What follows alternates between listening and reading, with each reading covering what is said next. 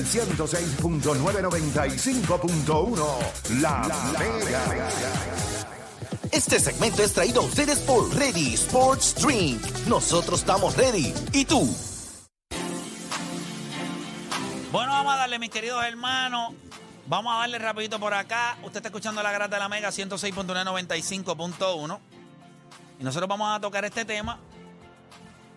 Interesante porque son unas expresiones que hace Manny Ramírez en donde él expresa que si Derek Jeter hubiese jugado en Kansas City, hubiese sido un jugador regular. ¿Cuál es el entre líneas ahí? Que él entiende que gran parte del éxito de Derek Jeter está atado a los Yankees de Nueva York, a lo que es la organización. O sea, ¿a usted le guste analizarlo de esta manera o no? Esto es una manera de restarle a Derek Jeter. Esa es la verdad. Le resta porque lo que estás diciendo es, eres grande por donde jugaste. Si hubiese jugado en otro lugar, hubiese sido un pelotero regular. Lo que pasa es que quizás Manny Ramírez se lo puede aplicar al mismo también. Quizás tú no hubiese sido Manny Ramírez si no hubiese jugado en Boston.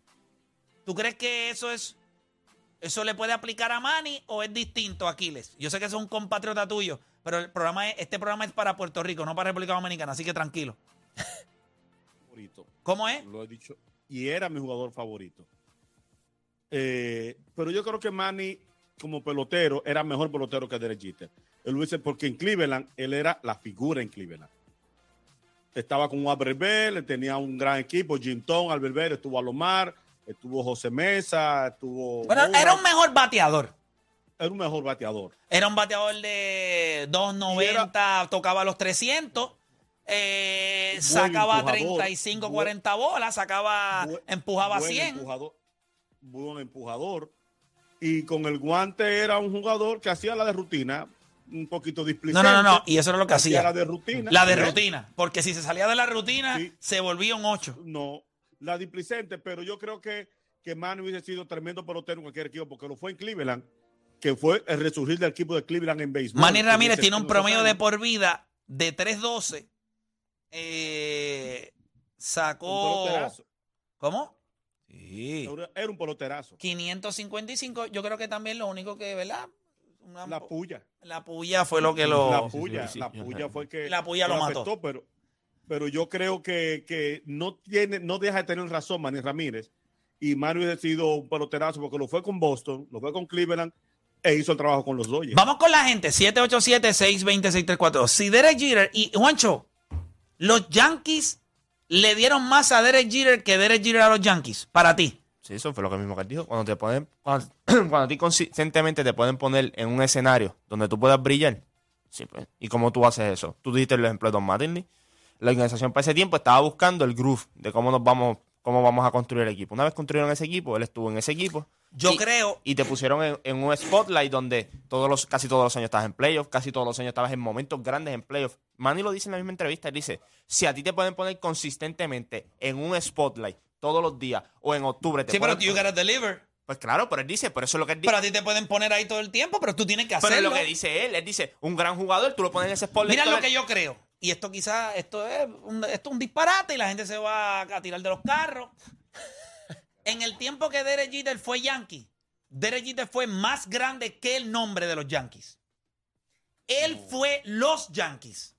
Yo sé que hay un montón de peloteros, pero él fue tan grande como pelotero cuando, acuérdense algo, él no es solamente, olvídense del pelotero que podía fildear o que podía tirar. Era lo que él representaba. Y pocas veces esa organización escoge a un pelotero y le dice, tú vas a ser nuestra cara. El problema es que él no solamente fue la cara, porque Don Mattingly fue la cara. Es que no Derek... G- pero no ganó. Derek Jeter no, No, solamente... no tenía Mariano Rivera. No tenía Mariano no, Rivera. no, tenía un Desde trabuco. el día uno. Pero, pero Derek Jeter era la cara, era el glue guy, era el líder, era todo. Derek Jeter en un momento dado se convirtió en, ok, este, él es los Yankees.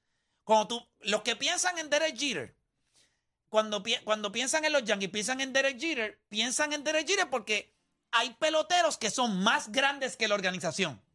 Bernie Williams se vio beneficiado posiblemente por haber jugado en unos Yankees, una organización grande que le dio un big spotlight. Peloteros como Paul O'Neill, peloteros como eh, Posada. Yo creo que los Yankees. Pero Derek Jeter para mí, sin menospreciar a los peloteros puertorriqueños que jugaron en esa organización. Mariano Rivera. Mariano Rivera es otro pelotero. Bueno, el único pelotero unánime en entrar en el Salón de la Fama. Esto no es una casualidad. Estos tipos superaron la organización. Hubo otros que se quedaron con dentro de la organización. Y los que se quedan dentro de la organización son buenísimos. Son caballos. Andy Perry es caballo. eh, eh, Jorge Posada es caballo.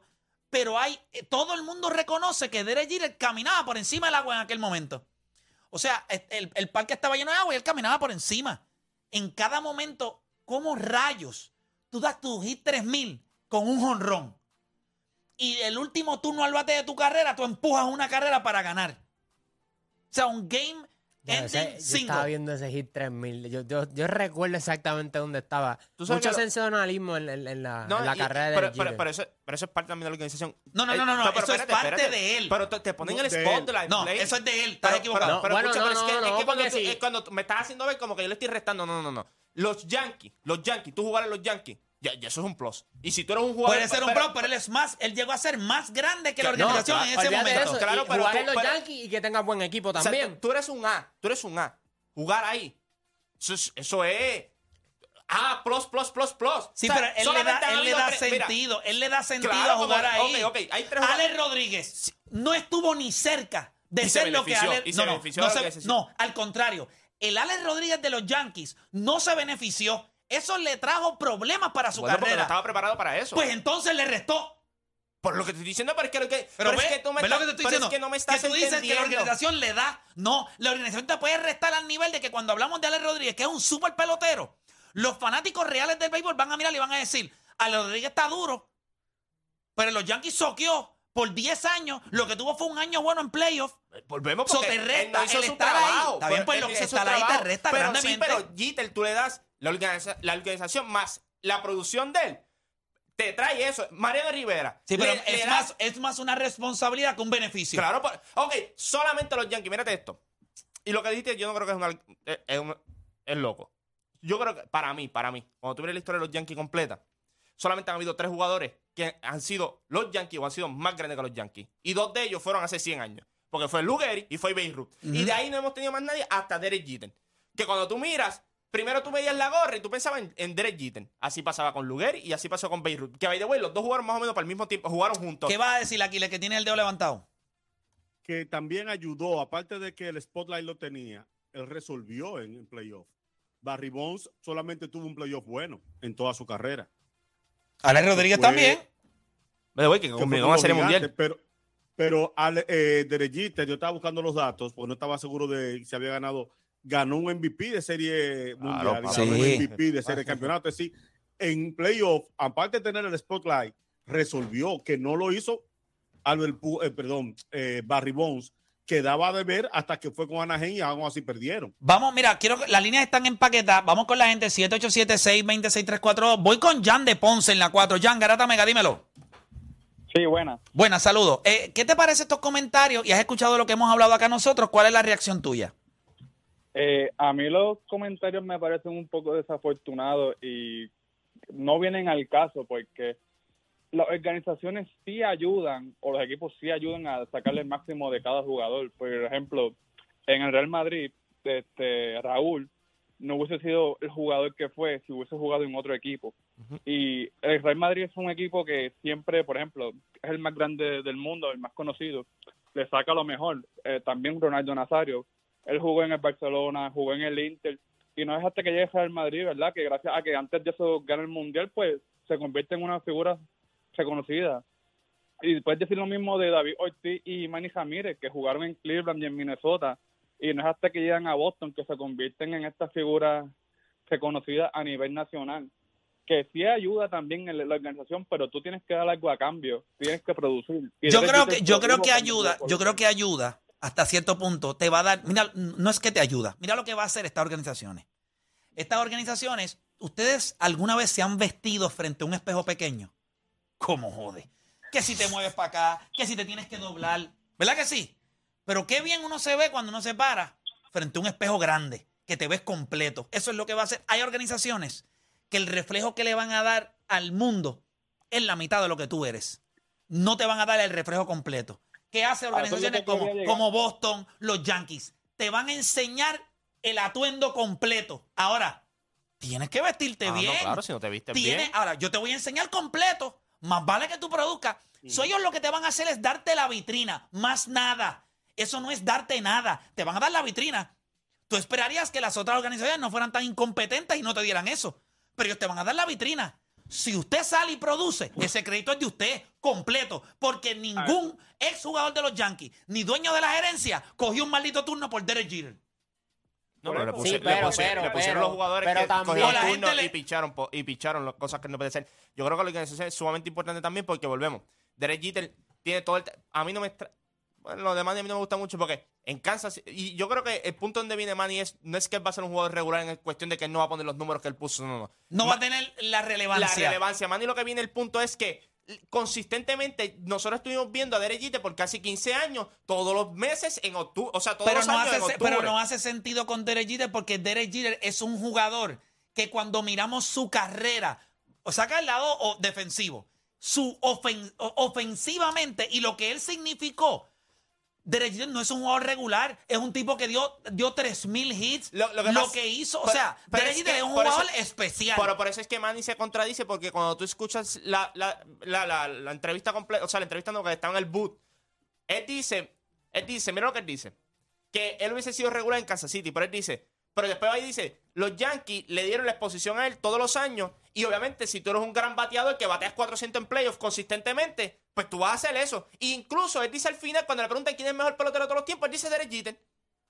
No, no sé si me están entendiendo. Yo creo que el punto de él no se sabe expresar. No, él no quiso restarle, él solamente Yo quiso creo que decir... él quiso de- eh, de- Que no iba a ser igual de eh, importa- No, acuérdate que él se estaba vendiendo también. Es lo que le estaba diciendo a la gente. Yo jugaba en Boston, eso a mí me, me crecía. Hay otros jugadores, y él lo dice, hay otros jugadores que iban allí al parque y se asustaban.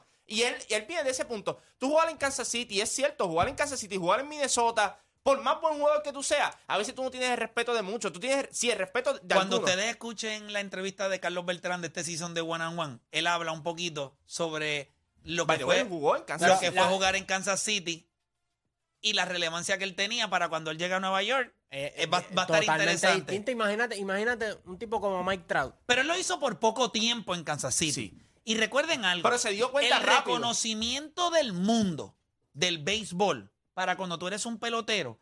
En el béisbol no te la van a dar por tres años buenos. No. ¿Qué es eso? Y mucho ¿Es en y serio? mucho menos. Eso es Andrew McCutcheon. Tres años buenos. Pero MVP. Tres años buenos. No, fueron más de tres. Fueron más de tres, fueron como cinco. Fueron tres y medio. Cinco. Más nada te voy a dar. Búscalo para que veas. Cinco. tres y medio. búscalo la postemporada. Tres y medio. Y MVP Bueno, no. Tres y medio, Y MVP y todo. Major League Baseball te la va a dar si tú eres un pelotero que pone 6, 7, 8 temporadas consecutivas de buenos números. Major League Baseball se vira y te dice, no importa donde tú juegues. Mira Carl Ricken. ¿Tú sabes cuántas, cuántos, cuántos playoffs hizo los Pero- Orioles en sí, el tiempo de Carl no, Ricken no Jr.? es igual de grande que, que Derek Jeter. Yo creo que eh, a, a ese En el la punto. historia del béisbol, No, en la historia del béisbol, Carl Ricken Jr. es mejor que Derek Jeter. Es mejor, no es más relevante que Derek Jeter. Pero que no importa. Bueno, pero esto, no, eso- esto no es un concurso de, de Sí, popularidad. pero a eso va Bueno, la pero, organización. a eso va la organización. si tú le preguntas a alguien, ¿qué tú, te- quieres tú ser? ¿Más aquí. popular o el mejor? Bueno, porque yo, o sea, yo creo que Aquiles, ¿tú quieres ser el más popular o el mejor? No, el mejor. ¿Quién es el mejor de los dos? Carl Ricken Jr. Carl Ricken, ya está. No, pero yo creo que Carripen es, es- es- es de los de Y los- tiene el mismo respeto en el béisbol que cualquier otro pelotero, igual que Derek yo Jeter. creo que yo creo que Ya pa- para mí Carripen es mejor, pero, Pero, ¿a qué te cuando tú refieres miras- cuando tiene el mismo respeto? O sea, como que... Que el mundo del béisbol lo mira y dice, Carl Ricken Jr., usted también camina por encima del agua. No. By the way, si existe No Derek way. Jeter, No by the way. escúchame, escúchame. Si existe Derek Jeter, ¿Quién es habla por- así de Carl Ricken Play? Solamente los fanáticos bien brutales del béisbol. Nadie dice, No estamos "Diablo". hablando de popularidad, no estamos hablando Pero de eso quién tiene se que- tiró más jevas. Estamos hablando Sí, de porque ahí- béisbol. Ahí gana Jeter por... Sach. La gente que sabe de béisbol Claro. le tiene el mismo respeto a Carl Ricken Jr. que a Derek Jeter. Y yo te voy a decir más. Derek Jeter es muy bueno, pero de la- por la única razón que existe un Derek Jeter o peloteros de esa estatura logran jugar el shortstop es porque existió eh, Carl Ricken Jr. Que by the way, ahora hay uno de- de los él- Piratas. Él cambió la posición. Por él existieron los Normal García Parra, los Alex Rodríguez, los Derek Jeter. Gra- porque antes de eso eran peloteros de 5'3 o 5'4 que estaban pegados al No piso diga- con no un diga gran guante. es 5'8 y 5'9, chico. No digas 5'3. ¿Cuánto medía Rey Ordóñez? Sí, sí, pero no. no, no Rafael pero Beliar. ¿Cuánto medía Ozzie 5'7, 5'8, 5'9, pero 5'3. Rafael Belial tiene 5'3 y, Y era una bestia. casi Pero vaya, 20 güey. años en Grandes de- Ligas. El de nosotros, Carlos también puede jugar eh, el shortstop técnicamente por todos esos jugadores, porque antes no era normal. Tú me ibas 6'3, tú ibas para tercera. tú ibas- literalmente, tú ibas para tercera, o ibas para primera, o los files atrás. Tú no ibas ahí. Cal Ripken Jr. fue un game changer. Ah, by the way, eso es cambiar. By the way, déjame explicarles algo. Eso es cambiar el juego. Porque al día de hoy se sigue haciendo de la misma manera. Estoy de- Escuchen esto. Eh. No sé si pueden leer entre líneas. A- al revés. Esa es la Escuchen norma esto. ahora. Esa es la norma. Esa es la norma, el estándar. Cambiar el juego Ahora sí no es hacer algo mejor que todo el mundo, que nadie más lo puede hacer, y en menos de tres años o cuatro, ya la liga dijo, "Oh, vamos para otra cosa. Eso no funciona. Vamos para otro lado. ahora tú tienes eso, es que cambiar, cinco- cam- eso es cambiar el juego. 5, No, papá. 11, 6 pies, 6, 2, 6, 1. Y estoy metiendo dos en uno. No, Estoy yo sé metiendo lo dos que, en yo sé uno. lo que estás haciendo. Estoy Yo sé metiendo lo que dos en estás uno. haciendo. Voy con más gente por acá. Voy con Yankee de las Piedras. Vamos a ver, Yankee, ¿qué tienes que decir? Sí, saludos, Play. y Buenos días para todos. Saludos. Este, para mí, ¿verdad? Tienen un 50 y 50. La exposición, obviamente, de, de jugar en Nueva York, el mercado grande, y, y su desempeño como pelotero. ¿Tú crees que es 50-50 en igualdad? ¿De verdad? Para, para mí, sí, en igualdad, porque yo te doy el spotlight, pero tú tienes que hacer tu parte también. No, ¿entiendes? es que. Y, no, y y no- todo el mundo sabe, nadie, todo el mundo no puede jugar en Nueva York. ¿Cuántos años tú tienes? ¿Cuántos años tú tienes? Tengo 49. Ok, so tú fuiste a, a, a bailes de... Tú fuiste a... Ya viene. con Espérate, la- espérate. Tú fuiste a, a welcome parties, ¿verdad? En las escuelas se hacían welcome parties o parties de esos Sí. del el primer año. Tú fuiste, ¿verdad? Sí. ¿Quién te llevaba a ese party? Bueno, a mí me dejaban allí. La, ¿Quién te dejaba? Ah, ah, pues iba con no, yo no iba con mi país. Está Iba bien, con tu, ma- tu, amistades. fa- tu familia te llevaba. Ok, te dejamos en el party. Y si en ese party tú conseguiste a la mujer de tus sueños, ¿cuánto crédito tiene tu mamá y tu papá que te llevaron? El 50% del crédito. ¿50% el crédito? No, papá. No, Es papá. 50-50. Te voy a explicar por qué es No es 50-50. 50-50. Te voy a explicar por qué es Ay, 50-50. bendito. Te voy a explicar por qué es Déjame 50-50. Dame un break, deja que le explique. Dame un break y después tú. Te escucho. explicarte. Dale. Es, es como yo te digo, todo el mundo no puede jugar en Nueva York. Y la presión tú lo sabes. Todo el que juega en Nueva York. Yo no sé por qué Manny Ramírez puso la comparativa de Kansas City. Yo pensé que iba a poner de otro equipo como Boston, Cleveland. Mira, yo te puedo hacer un, un ejemplo. Jugar en Boston es complicado, papá. Por eso lo que- No, no, no te estoy diciendo que Boston es, es- yo sé que es complicado, yo digo Kansas City. Sí, pero él lo que quiso yo- decir es que en Kansas City, allí la gente El va. tú- no es el mismo. no es- el- nadie está Eh, mirando eh, para eh, Kansas City. Es en Kansas City. Tú te quedas en Kansas City. Sí.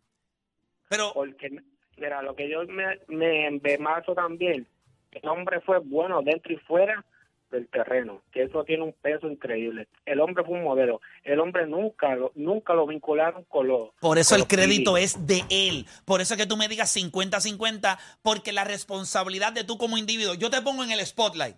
Como te dije cuando te llevan al party. Sí, pero, tú tienes, mira, tú si tú tuviste. te portas bien en Kansas City, nadie te va a hacer caso. Esa- esa- nadie te va a hacer punto, caso. es si tú te-. Eso es si tú errado, tienes- eso es- eso es mentira. Si tú tienes las 11 Eso es mentira. si tú tienes las 11... Eso es mentira. Edgar Martínez mismo- jugó en Seattle, Hall of Famer. No está al DH. nivel de Derek Jeter. Papá, pero. Espérate, espérate, espérate, espérate, espérate, No, no espérate. Espérate, De pero, relevancia. chico, pero ven acá. De relevancia Espérate, no lo espérate, está. espérate. Está hablando de no, no, no no, como no. pelotero. Yo te estoy diciendo, olvídate de la relevancia porque la relevancia es importante. Pero es que eso es a lo que se refiere... Sí, sí, pero mira el juego del béisbol. Cuando tú hablas de que en una organización que no es mediáticamente tan relevante como son los Yankees, el que tú seas bueno por muchos años te consigue el respeto. Yo te garantizo a ti que tú le preguntas a Derek Jeter sobre Edgar Martínez y él te va a hablar con un respeto que la mayoría de la gente no le va a tener. La gente entiende lo que ese caballero significó para el béisbol, lo que él hizo en Seattle. Cuando tú eres bueno de verdad, con la consistencia es lo Estoy único que te hace acuerdo. brillar. No importa si usted Estoy juega en Japón Estoy o juega en, en Indonesia. Si tú eres consistentemente bueno. Ve acá. Luis Hamilton.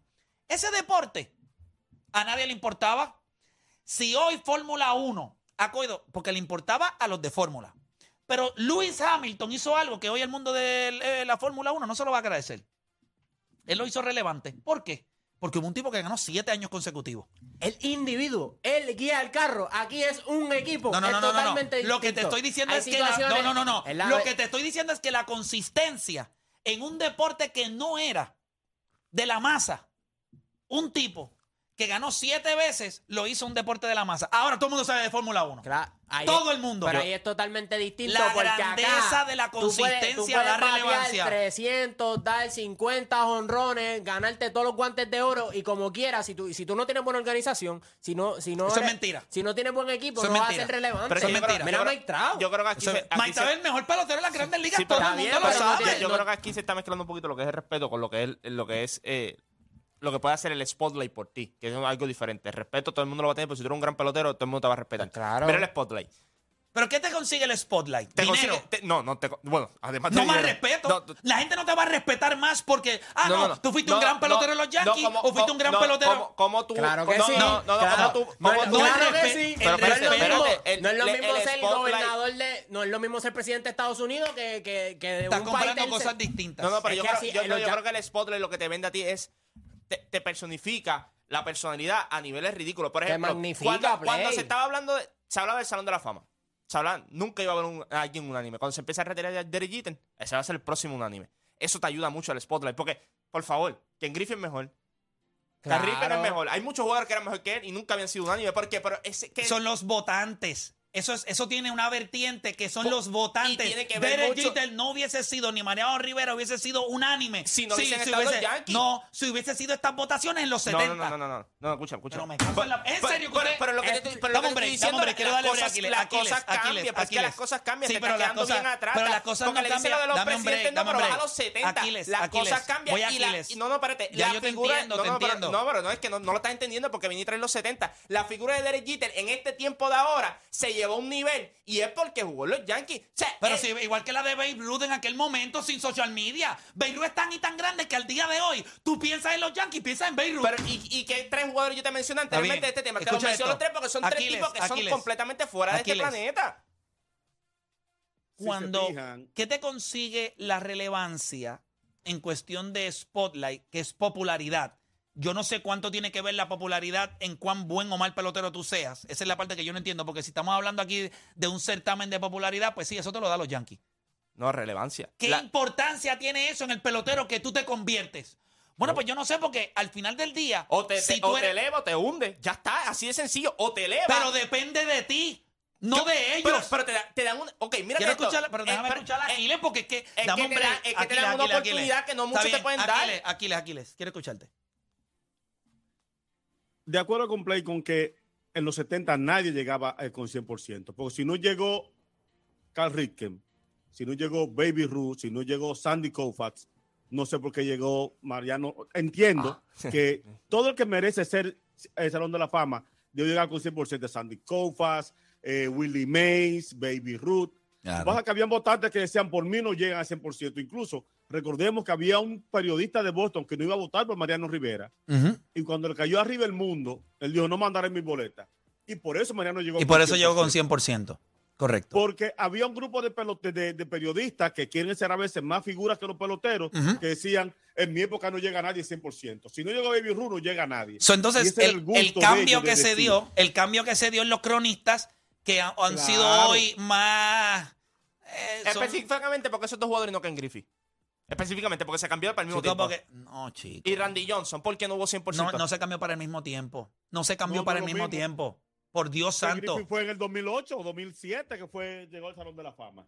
No, Búscalo, búscalo, búscalo, 2008, búscalo. 2007, Están al garete los dos. No, no, no, yo no estoy diciendo 2007-2008. Mira. Yo, a mí, yo no creo que fuera en el 2007. Yo creo que Ken Griffey Jr. le entró como 2014 por ahí o 2013, si no me equivoco. Podría estar equivocado. Bueno, perdón, del retiro, perdón, perdón. Hablo del retiro. Hablo del retiro, pero son siete Hablo años retiro, después, ¿verdad? Algo así que hace 2016. 2016. Yo sabía que era por ahí, sí, 2016. Ah, y- y- pero el que, sí. Y En entró los- con no, no, no. 99% de los votos. Sí, pero escúchame, con 99% Escúchame, de los votos. escúchame. Aunque tú no lo creas, Juancho.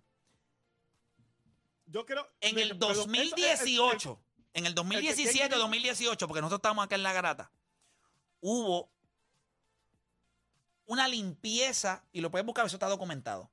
Major League Baseball los cronistas que votan, o sea, para el Hall of Fame, hubo un cambio en donde en el 2017-2018 le retiraron ese voto a muchos cronistas que estaban entre los 70 y 80 años y le dieron paso a estos cronistas de 40, 35, 40, 45 años, que vienen con una visión distinta.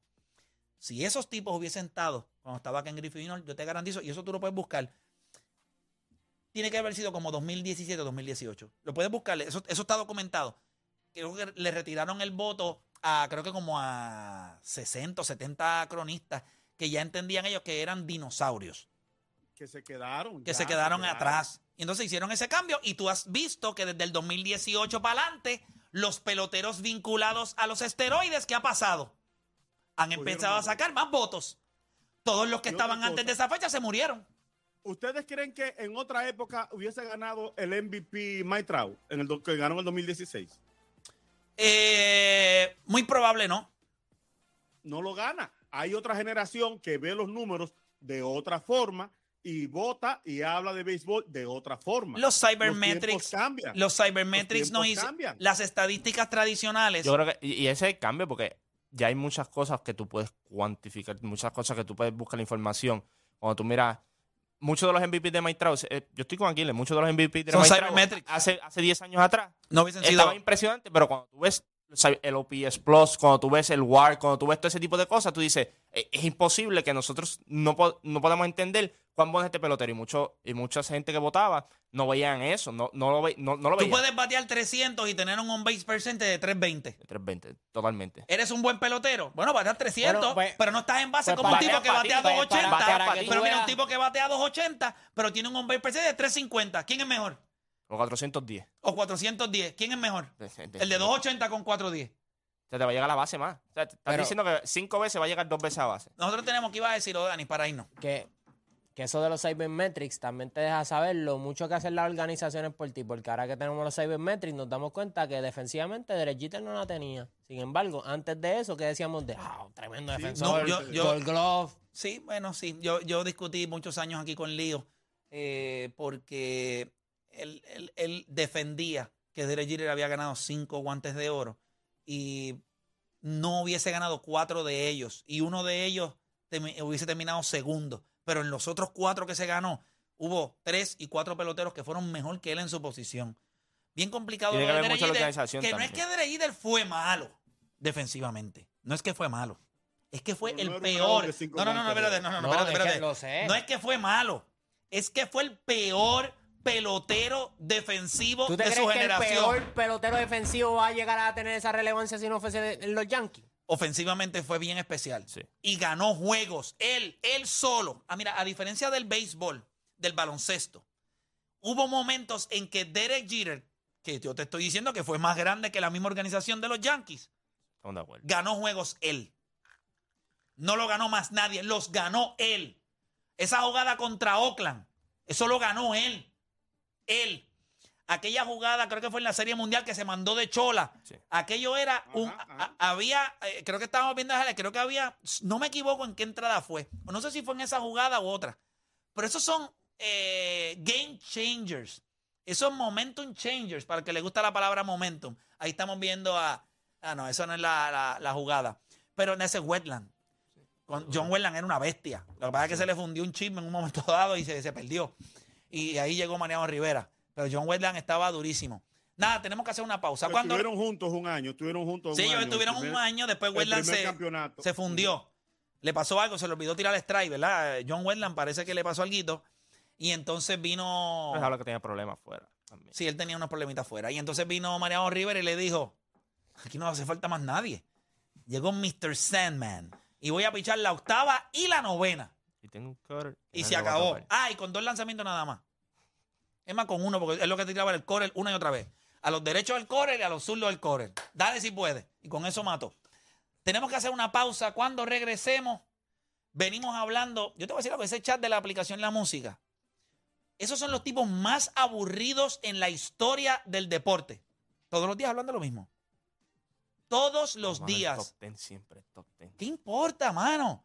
Si a ti te gusta una cosa, lo vas a poner top 10 y si no te gusta, no lo vas a poner al final del día. ¿Hay algún lugar en el mundo? El que ustedes creen no es top 10, chicos del chat. Es correcto. No, creen donde no usted pueda es. verificar. No, déjame ver si yo lo saqué bien. O sea, pero tú puedes verificar eso. No. ¿Hay alguien que valida si lo eres o no? No. Ayer era, ayer era lunes, el top 10 tampoco ha cambiado. Ya está. Ya está. Así que nosotros hacemos una pausa cuando regresemos. Dígame la verdad. ¿Qué dúo le gustaría volver a ver juntos? ¿Kyrie Irving y LeBron James o Kevin Durant y Russell Westbrook? Para mí, no es ni cerca el que quiero ver. No es ni cerca. Hacemos una pausa y regresamos.